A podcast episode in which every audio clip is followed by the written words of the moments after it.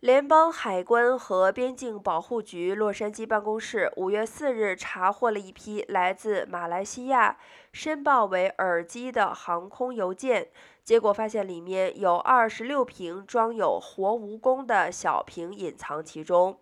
而在此之前，CBP 也多次查获来自亚洲国家的包裹内装有海味、香肠、植物等违禁品。